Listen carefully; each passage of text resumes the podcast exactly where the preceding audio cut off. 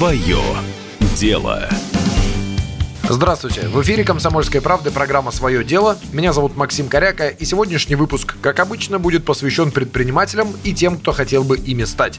Ограничения, карантин, падение спроса практически на все товары, логистика, которая полностью остановилась, закрытые торговые центры, самоизоляция и все вот эти вот события, с одной стороны, полностью заблокировали предпринимательскую деятельность, но с другой стороны, создали принудительную возможность остановиться и подумать.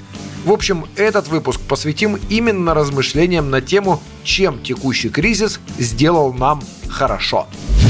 Первое, чего хорошего принес в нашу предпринимательскую жизнь карантин, это понимание того, что черный лебедь это не просто миф из книги, это реальный факт, который может произойти в любой момент и к которому нужно готовиться – до коронавируса и всех его последствий многие предприниматели совершенно иначе представляли себе негативный сценарий развития бизнеса и к таким событиям были явно не готовы. Рассмотрим ситуацию с корпоративными финансами.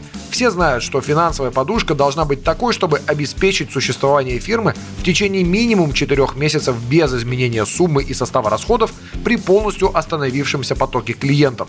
То есть, если клиенты все разом закончились, а именно это со многими и произошло, то фирма должна спокойно жить минимум 4 месяца, не урезая расходов. На деле же получилось так, что у подавляющего числа фирм деньги закончились полностью – уже через две недели после того, как клиентопоток остановился. В связи с этим пришлось резко сокращать расходы, съезжать с офиса, увольнять сотрудников, выключать рекламу и прочее. В общем, пускать бизнес под нож. А какое количество взаимных неплатежей фирм друг перед другом возникло? Долги и дебиторская задолженность просто взлетели до небес. Еще пару месяцев назад все это было даже страшно себе представить. А сегодня это наша реальность. Какой вывод из этого можно сделать? А вот такой – Нельзя увеличивать расходы фирмы, в том числе и тратить деньги на найм новых сотрудников, офис, программы, рекламу и прочее до тех пор, пока вы не будете уверены, что при таком уровне расходов сможете прожить минимум 4 месяца без новых заказов.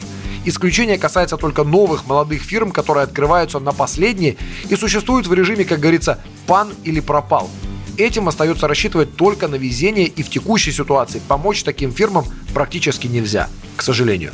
Но как только деньги в фирме появляются, вопреки всем законам экономики и всем разговорам про вред накопительства, фирма должна откладывать деньги, копить финансовый буфер на такой случай, как сейчас. Вывод номер два, который сегодня можно сделать из всего произошедшего. Оптимизацией в большинстве компаний до текущих событий даже и не пахло.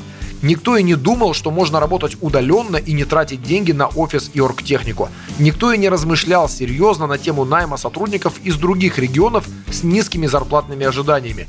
Все отделы продаж и маркетинга, бухгалтерия, юристы – все сидели в офисах, и это все создавало огромные расходы фирм, которые, как оказалось, вполне возможно свести к минимуму.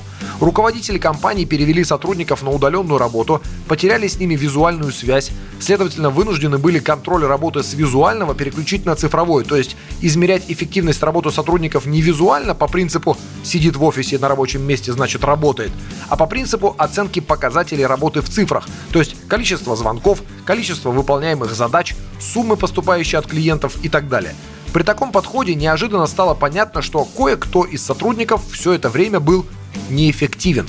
И оказалось, что если работу таких сотрудников мерить не на глаз, а цифрами, то от услуг их можно было и отказаться уже пару лет назад, ничего не потеряв при этом для фирмы. А это значит, что на содержание офиса и штата давно уже можно было неплохо сэкономить без потери качества.